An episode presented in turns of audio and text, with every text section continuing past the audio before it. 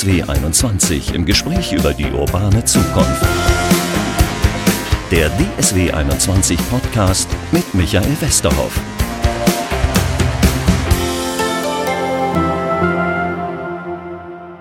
Herzlich willkommen zur sechsten Folge unseres Podcastes. An der schönsten Stelle, glaube ich, an der wir bisher Podcaste aufgezeichnet haben. Wir sind im Westfalenpark in Dortmund. Zwischendurch könnte auch mal ein Rasenmäher vorbeikommen oder eine Ente quaken. Ganz herrlich. Der Westfalenpark, die zweite Heimat, würde ich mal sagen, von meinem Gast heute, Carsten Helmich, Organisator und Gründer des Juicy Beats Festivals. Ähm, was verbindest du damit? Ja, mit dem Westfalenpark verbinde ich... Äh Jetzt natürlich äh, unser Festival, äh, aber im Endeffekt die Idee dieses Festivals kam auch daher, dass ich ganz in der Nähe hier aufgewachsen bin. Also direkt Saarlandstraße ist ja gar nicht weit weg. Äh, ich guckte immer auf, dem Fernseh, auf den Fernsehturm. Wir wohnten in der fünften Etage und mein Fenster ging direkt raus in die Richtung. Und deswegen waren wir eigentlich andauernd im Westfalenpark. Äh, und während meines Studiums hatte ich hier auch meine Lieblingsecke im Westfalenpark, wo ich dann immer mit meinem Schreckensgedöns gesessen habe und gelernt habe. Ja, und jetzt machst du ein Festival äh, ja. im Westfalenpark. Ist ja ursprünglich nicht aus dem Westfalenpark. Ihr seid 96 das erste Mal? Wir sind 96 das erste Mal äh, mit Juicy Beats hier gewesen. Also äh, Juicy Beats hat hier angefangen, keine Frage. Dann äh, Juicy Beats, äh, da müssen wir vielleicht auch noch mal drüber sprechen. Das heißt ja nicht ohne Absicht Juicy Beats, oder? Also ursprünglich hieß es Juicy Fruits, äh, das erste Festival. Äh, und ursprünglich war es auch eigentlich nur eine Party. Äh, die Sommerparty vom Club Trinidad, den ich im FZW gemacht habe. Und, aber nicht nur unterm Sonnensegel, sondern es gab ja noch so alte 70er Jahre Bungalows zu der Zeit. Äh, die waren wirklich sehr, sehr cool. Ähm, und da haben wir gleichzeitig noch einen Drum Bass Floor gehabt. Und da waren so insgesamt zwei, zweieinhalbtausend Leute. Äh, ich habe die ja deswegen vor allen Dingen organisiert, weil wir mussten diesen Club im FZW zumachen, weil es da zu heiß war. Und äh, diesen Club hatte ich ja organisiert, weil ich selber auflegen wollte. Also ich habe immer Haus aufgelegt, also Deep House, so Underground-Zeug. Und ähm, naja, und das war die größte Party, auf der ich bis dahin dann eben aufgelegt habe. Ne? Äh, das war dann eben so ein Kick. Ne? Ähm, aber die Geschichte mit den Fruits müssen wir, glaube ich, nochmal so, erzählen. Ja, und, und, und, Juicy Fruits, äh, das ist, äh, also dieser Name, äh, klar, ist natürlich ein sommerlicher Name, äh, aber das ist eins, ein ganz wichtiges äh, RB-Stück von M2 Me, äh, was ich da gewählt habe. Das war eins meiner absoluten Lieblingslieder. Und wir mussten diesen Namen dann ändern, weil ich glaube, Juicy Beats 5, 6 hatte dann eine äh, Partnerin von uns, kam auf die glorreiche Idee, äh, bei Wrigley's anzufragen. Äh, ach, das passt doch super mit Juicy Fruits, da könnte man die doch fragen, ob die nicht Sponsor sein wollen. Ja, hat sie gemacht und dann kam das Rechtsanwaltschreiben sofort äh, von wegen 50.000 Mark oder Namen ändern. Allerdings waren die zumindest noch so nett, dass sie gesagt haben, so okay, komm, für dieses Jahr können sie es machen, aber für nächstes Jahr ändern sie den mal. Ne? Hätte auch noch schlimmer kommen können. Äh, und so haben wir den über zwei Jahre dann geändert. Zuerst in Fresh, Fresh äh, Beats, Juicy Fruits. Und dann haben wir das letzte, das, das Drumherum weggelassen und so, so ist dann Juicy Beats rausgekommen, was im Endeffekt viel besser ist als äh, Juicy Fruits. Im Podcast machen wir immer so Google-Stichworte. Ich gebe oben in die Zeile Namen des Gastes ein, Carsten mhm. Helmich, da kommt dann DJ. Ja, das sind deine Wurzeln. Machst du noch was? Ich lege schon noch auf, aber jetzt eigentlich eher so aus Spaß an der Freude. Wir machen regelmäßig noch Partys. Äh, die haben auch was mit Früchten zu tun. Die sind dann in irgendwelchen Schrebergartenanlagen äh, und, äh, und da begeistern wir dann das Publikum, äh, was schon vor 23 Jahren zu Juicy Beats oder regelmäßig in den Club Trinidad gekommen sind, ist. Allerdings heißt das jetzt nicht, dass wir da Oldie-Partys machen, also mit House-Oldie-Sound, sondern das ist eine Mischung aus alten und neuen Sachen, weil das mir natürlich weiterhin sehr, sehr wichtig. Ähm, aber ich lege viel Vinyl auf. Also, und das ist mir dann wichtig. Aber Hauptjob ist Festivaldirektor. Hört sich klasse ja, an, der Titel. Ja, ja, hört sich klasse an. Aber das ist, das ist sprechen wir gleich noch drüber. Das zweite Stichwort wäre Juicy Beats. Das zieht sich hier sowieso durch das Gespräch. Ähm, müssen wir jetzt nicht extra drüber sprechen. Drittes Stichwort, was ich gefunden habe mit Carsten Helmich bei Google: Freitag. Freitag. Der Freitag bei einem Festival, der ja noch relativ neu ist. Ach so, ja, ja. Also das Besondere, ja.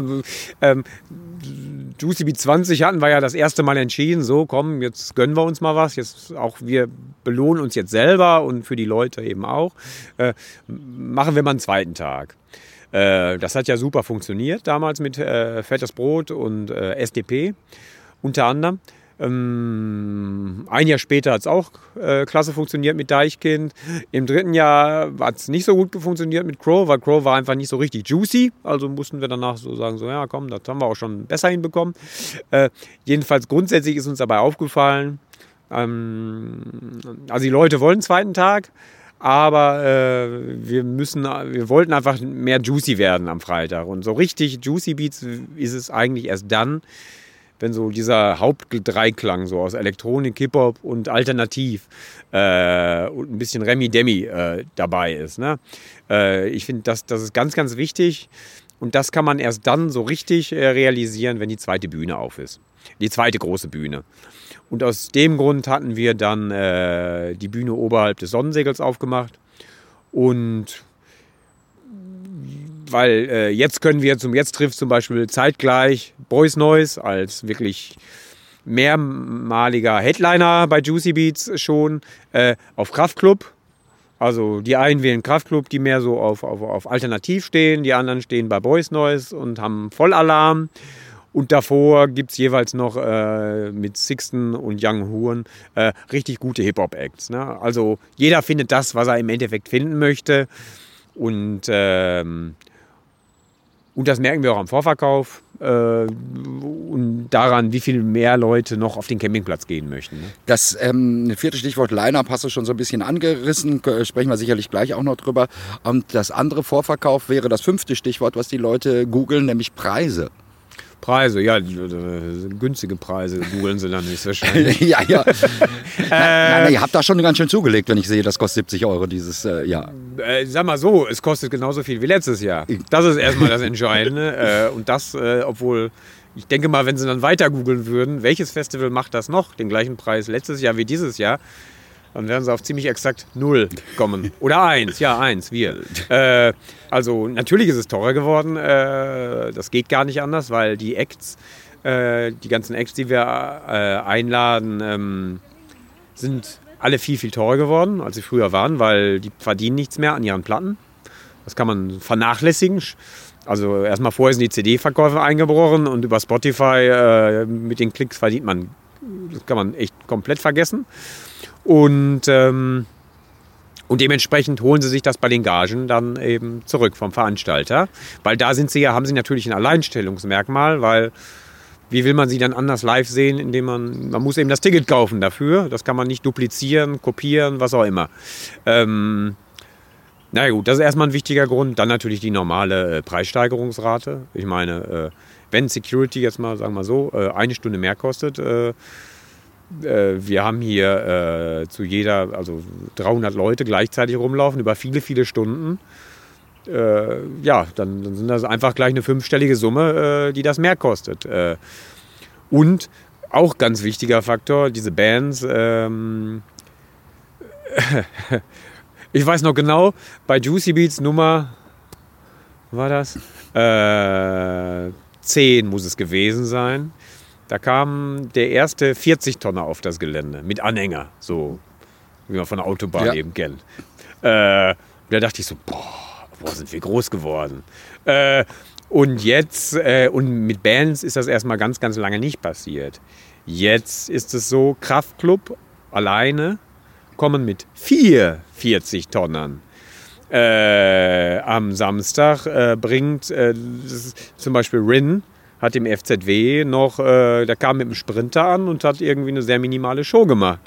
Ja, und das war im September oder Oktober, wo wir ihn gebucht haben. Ja, hat sich geändert. Äh, jetzt kommt er mit einem 40-Tonner an. Das heißt natürlich, diese Bühne muss auch den Platz haben für das ganze Zeug, was in diesem 40-Tonner ist.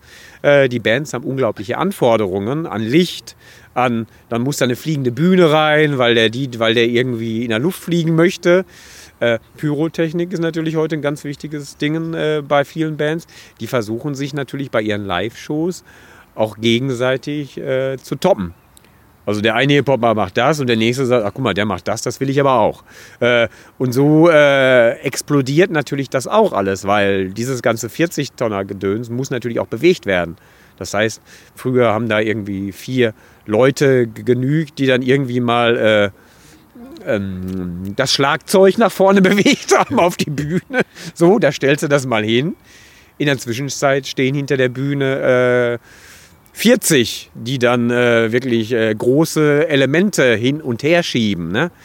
Äh, plus, dass natürlich, wenn jetzt die Band selber ihre Leute mitbringen, die haben ja auch eine eigene Crew, die wollen ja auch verpflegt werden. Das ist ja jetzt nicht mehr Kraftclub bestehen aus vier Leute Ja. und vier Leute essen, sondern Kraftclub bestehen aus vier Leuten. Und jeder, der die Kraftclub-Show zum Beispiel gesehen hat beim Rock am Ring, dann hat man gesehen, dass dann dahinter 100 Tänzer in einem Leier in der Bühne standen. Äh, Also Musik hat sich schon die wollen, die wollen auch essen. Ja. Also und das ist alles, Ja. das sind alles die Gründe, warum natürlich der Eintrittspreis äh, steigt, weil Aber die Festivals Die haben sich auch, Musik hat sich verändert, also die Musik hat sich machen mehr, wie die du gerade machen gesagt mehr. hast, Pyrotechnik ist, aber auch von euch wird, glaube ich, mehr verlangt. Ihr könnt nicht einfach nur einen DJ dahinstellen, der irgendwas auflegt. Ja, natürlich, von uns wird auch mehr gelangt. Also heutzutage ein Festival ist eben einfach nicht nur, da steht jetzt dieser DJ äh, und da stehe ich jetzt äh, wie bei, wir machen ja auch Summer Sounds äh, im Westpark. Äh, wir haben 3x3 Meter Zelt, Zelt rein, äh, DJ rein, Boxe rechts und links und alle sind happy. Sondern äh, Festival bedeutet einfach, die Leute erwarten auch etwas. Und die erwarten auch nicht nur was an den Bühnen, sondern auch neben den Bühnen irgendwie ein Seitenprogramm. Also irgendwie was, was so einmalig ist. Das gehört einfach zu einem Festival dazu. Ne? Da rüstet ihr ja auch ein bisschen auf, nachdem ihr die Alternative-Schiene musikalisch dazu genommen Mhm. habt. Äh, Gibt es diesmal zum Beispiel einen DJ-Autoscooter?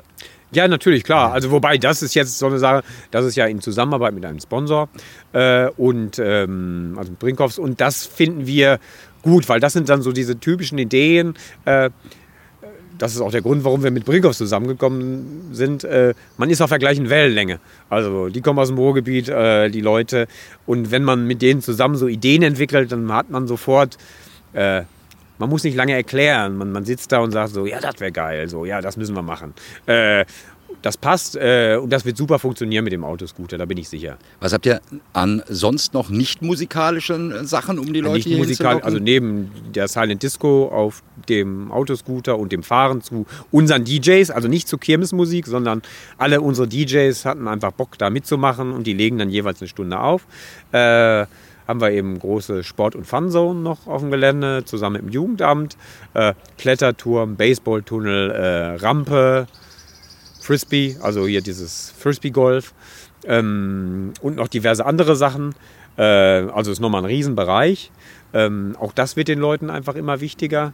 Ähm, an so der einen oder anderen bes- besonderen Sache, da arbeiten wir sogar noch dran. Äh, das wissen wir jetzt noch gar nicht, ob es funktioniert.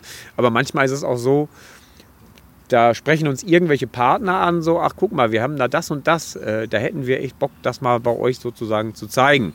Äh, und wenn das passt, dann machen wir das. Auch kurzfristig versuchen wir das dann hinzubekommen. Äh, also, weil, weil uns sowas wichtig ist. Also, wir haben die größte Silent Disco äh, in Deutschland. Das funktioniert bei uns so gut wie nirgendwo anders. Das heißt, Das sind Kopfhörer, Musik also über Kopfhörer. Ja, ein, im Prinzip ist es aus der Not geboren gewesen. Im Prinzip ist klar, unsere Hauptbühne ist um 22 Uhr zu Ende, weil sonst wäre die einfach zu laut äh, nach 22 Uhr. Und dementsprechend haben wir dann gesagt, okay, äh, ja, das ist jetzt irgendwie schade. Da steht jetzt diese riesen Bühne mit den großen LED-Wänden und, äh, äh, und dann wird diese Festwiese leer sein. Das ist ja total blöd. Ähm, also probieren wir das mal, gehen wir mal ein paar Kopfhörer raus. Ja, und dann ist die innerhalb kürzester Zeit so auf 3000 Leute angewachsen, die dann da tanzen, zu äh, Larissa Ries. Äh, die ist ja auch ziemlich bekannt geworden. Äh, und Christian Vorbau, den kennt man früher vom Planet in Bochum. Und ähm, äh, die können die Kanäle wechseln. Äh, auf jedem Kopfhörer gibt es zwei Kanäle. Und die Leute können dann entscheiden, ob sie dem DJ zuhören oder dem. Meistens einigen sich die meisten auf eine Musik. Und das Besondere ist, äh, es ist ja dann eigentlich äh, nach 22 Uhr ziemlich leise im Park. Ähm, aber was man hört, wenn man dann der Festwiese näher kommt, das sind die Gäste. Die singen nämlich alle mit. Man hat da den größten Chor äh, im Ruhrgebiet. Also eigentlich wären wir auch mal irgendwie äh, sollten einen Sonderpreis vom Klangvokal bekommen oder unsere Gäste zumindest. Äh, weil dann wird dann eben äh, irgendwelche Seed-Lieder, also das ist schon eher so ein Spaß, da werden dann Hits gespielt äh, und die Leute singen dann eben mit. Und das ist toll. Aber du deutest gerade was mit dem 22 Uhr an. Das ist natürlich ein Problem von Stadtfestivals. Äh, Das ist natürlich ein Problem, woran sich alle halten müssen, ist ja gar keine Frage. Ne?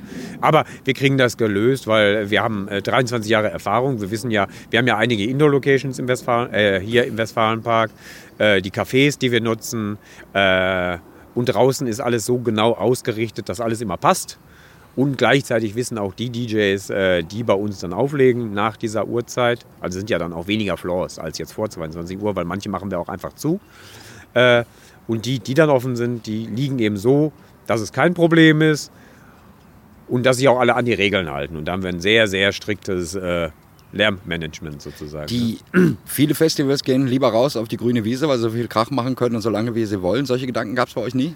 Nee, äh, weil ich finde den Westfalenpark besonders. Also ähm, äh, ich finde, das Festival gehört ins Ruhr. Also ich komme aus dem Ruhrgebiet, ich bin hier geboren und äh, um das Ruhrgebiet braucht so ein Festival. Also wir sehen uns ja auch nicht als Dortmunder Festival. Also wir sind in Dortmund, aber das ist ein Festival fürs Ruhrgebiet, äh, aus dem Ruhrgebiet. Und, äh, und wenn Leute draus, also aus Köln und wer weiß, woher Paderborn, Münster denn ins Ruhrgebiet kommen, äh, dann sehen die auch irgendwie, was hier eigentlich mal so abgeht. Ne? Und die Clubs, die wir einladen, die haben alle hier dann auch so die Möglichkeit, einfach mal neues Publikum zusammenzusammeln. Deswegen sind sie ja auch regelmäßig dabei. Weil im Endeffekt, das war ja auch bei uns so, als wir hier die allererste Juicy Fruits Party damals gemacht haben. Das bedeutete ja, äh, ab dem Herbst, wo wir dann wieder geöffnet hatten im alten FZW, das war ja nur ein ganz kleiner Clubraum, 250 Leute passten da rein, äh, war es dann für zwei Jahre immer ausverkauft. Immer. Und ähm, weil man einfach das natürlich, das war die perfekte Werbung dafür, so, ey komm, super Musik, da gehe ich, das ist doch einfach mein Club, da gehe ich doch hin. Äh, und so können die Leute, die Clubs eben und die Clubszene in Dortmund auch ständig einfach neue Leute gewinnen. Und auch nicht nur die Clubszene, sondern im Endeffekt, wir haben ja auch das Konzerthaus lange als Partner.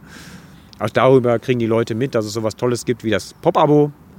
Äh, oder dass die Hip-Hop-Szene hier äh, extrem äh, vielfältig ist. Solche Wenn, Sachen. wenn wir über Trends sprechen bei Festivals, äh, ist mir noch ein anderer aufgefallen, bei dem ihr diesmal auch mitmacht. Eine VIP-Tribüne gibt es zum ersten Mal. Ach das so, braucht man ja. heutzutage auch als Festival, oder? Ja, äh, man braucht das wohl. Äh, allerdings muss man schon sagen, also, äh, also erstmal, unser VIP-Bereich ist keiner, wo man sich jetzt sozusagen produzieren kann vor anderen. Das war mir sehr, sehr wichtig, weil das brauche ich nicht.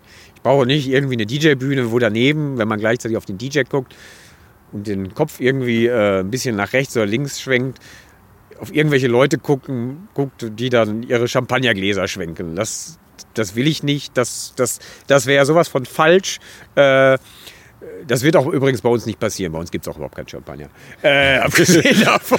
Äh, aber ich, ich kenne ein Beispiel aus dem letzten Jahr, äh, Perukaville. Ja, aber. Die machen aber, das so, die haben mit das ist- Kellnern äh, natürlich, die. Pinguine angezogen. Aber es ist eine andere Szene, Ja. muss man einfach grundsätzlich sagen. Also das ist schon so, äh, das ist, äh, äh, wir sind Rock'n'Roll. Also wir kommen aus dem Rock'n'Roll und auch wenn Rock'n'Roll nicht mehr gleichbedeutend ist mit, mit der Musikart. Also Rock'n'Roll würde ich eher sagen, äh, man kommt aus diesem äh, Underground, aus diesem Schlamm, aus diesem so äh, dreckige, dreckige Löcher, wo man irgendwie Musik gehört hat Ja. oder äh, so ein bisschen abgeranzt. Ne? Aus dem Bereich kommen wir. Und Perukaville ist natürlich aus einem ganz anderen Kontext kommen Ja. die. Die kommen eher, also für mich ist das eher, äh, das sind äh, Großraum-Dissen-Festivals. Also aus dem Bereich kommen die. Ne?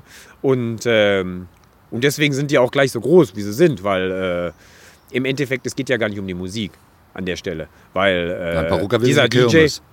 ja, das ist, das ist, das ist, das ist äh, Disneyland, das Ja. ist Kirmes, das ist äh, der DJ, der steht auf einer Bühne, die ist 180 Meter, ich glaube dieses Jahr ist die 180 Meter breit. Äh, ja, wer sieht denn den DJ da?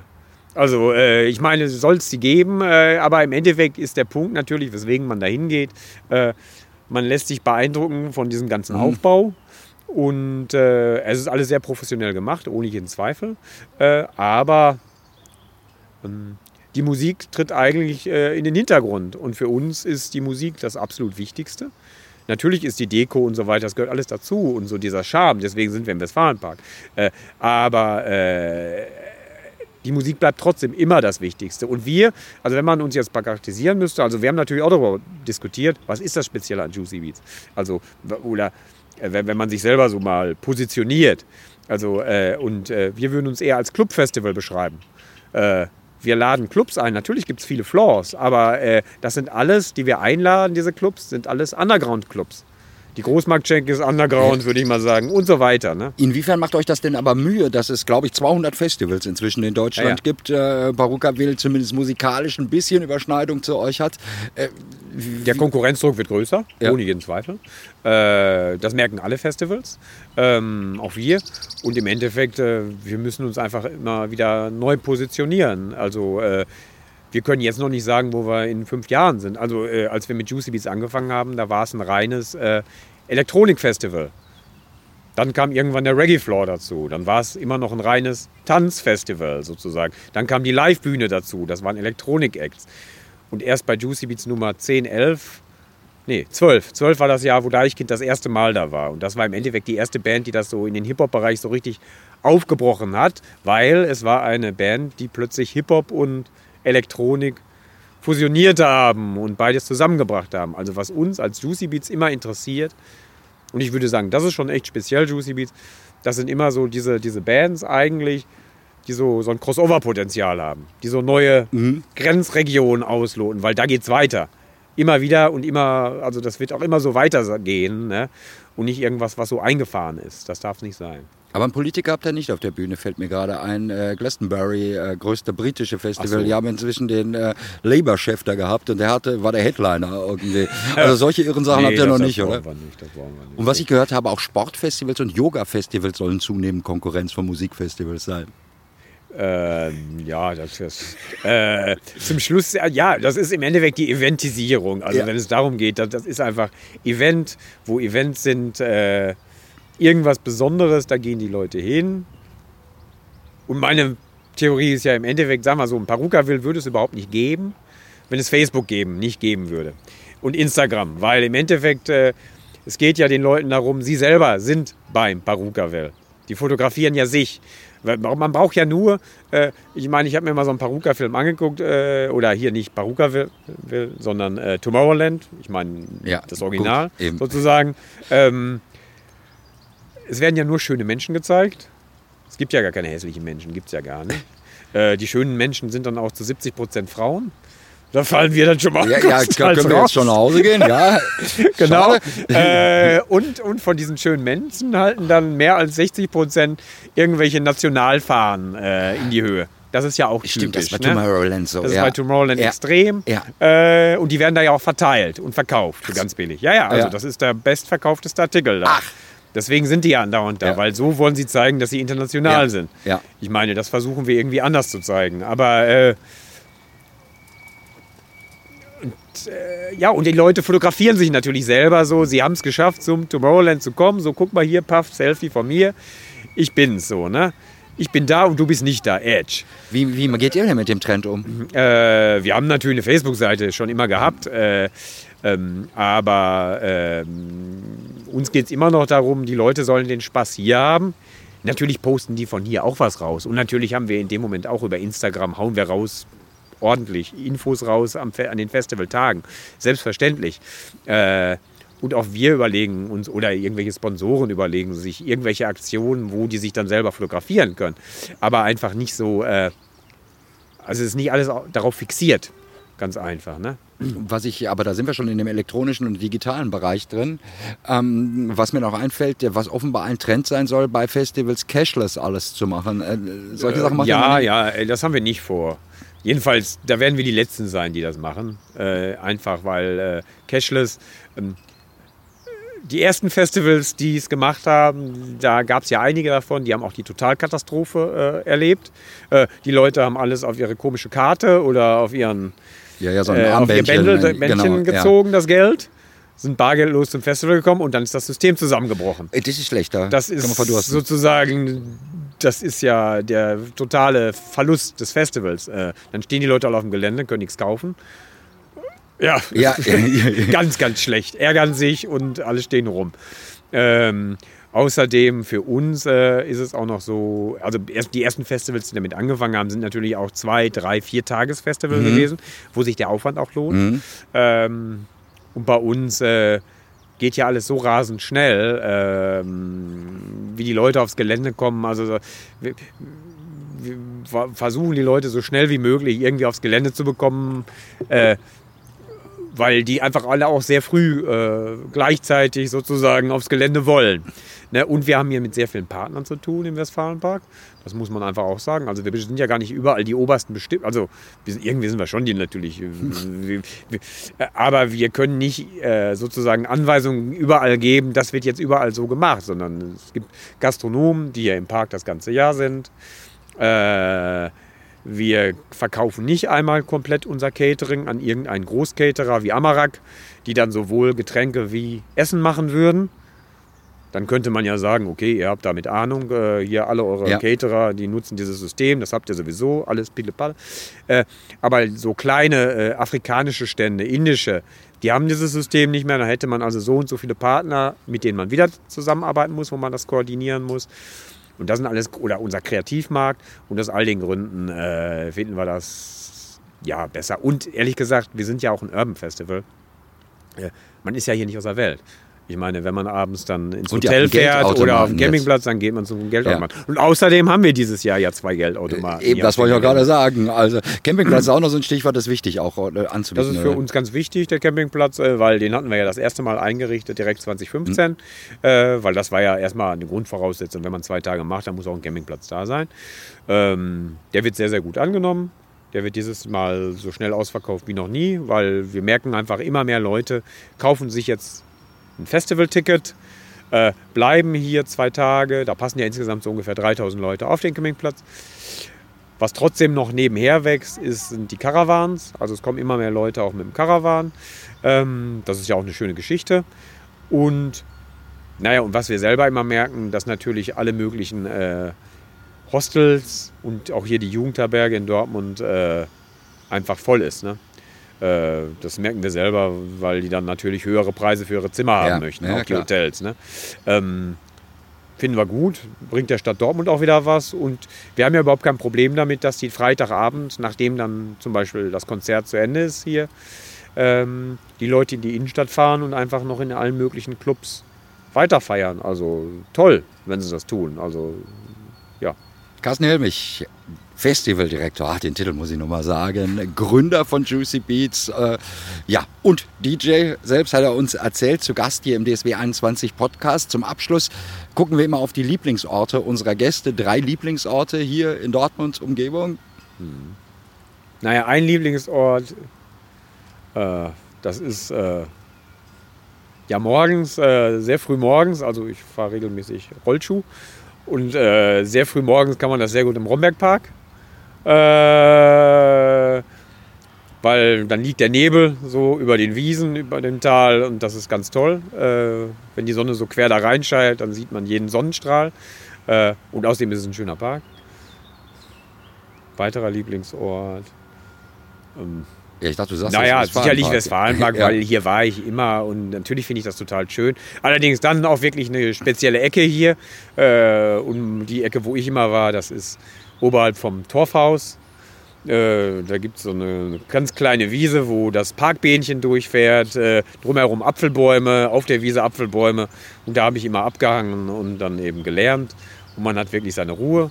Letztes Jahr war da auch ein Floor, zufälligerweise, weil uns ein Gebäude war hier baufällig im Westfalenpark. Und dann mussten wir schnell einen Ersatzort finden und dann sind wir dahin gegangen. Ja, der dritte Lieblingsort. Hm. Na, weiß ich auch nicht. Also sagen wir so, wenn, wenn der BVB um die Meisterschaft spielt, würde ich sagen, mein Sitzplatz. Äh, aber sonst... Ähm das ist ja auch in Ordnung. Nein, das ist doch völlig in Ordnung. Ja, okay. Carsten Helmich, herzlichen Dank äh, für den Besuch hier bei uns beim Podcast, dass wir sprechen durften, eine halbe Stunde über Juicy Beats, ein paar Hintergründe erfahren konnten und hoffentlich viele Leute auch sehr spannend gewesen, mal so zu sehen, wie wird so ein Festival organisiert und was muss man eigentlich haben, um ein tolles Festival zu haben. Und äh, es ist eines der tollsten Festivals, auch deshalb schon wegen der Location, wegen des Westfalenparks. Herzlichen Dank. Ja, schön, Dankeschön.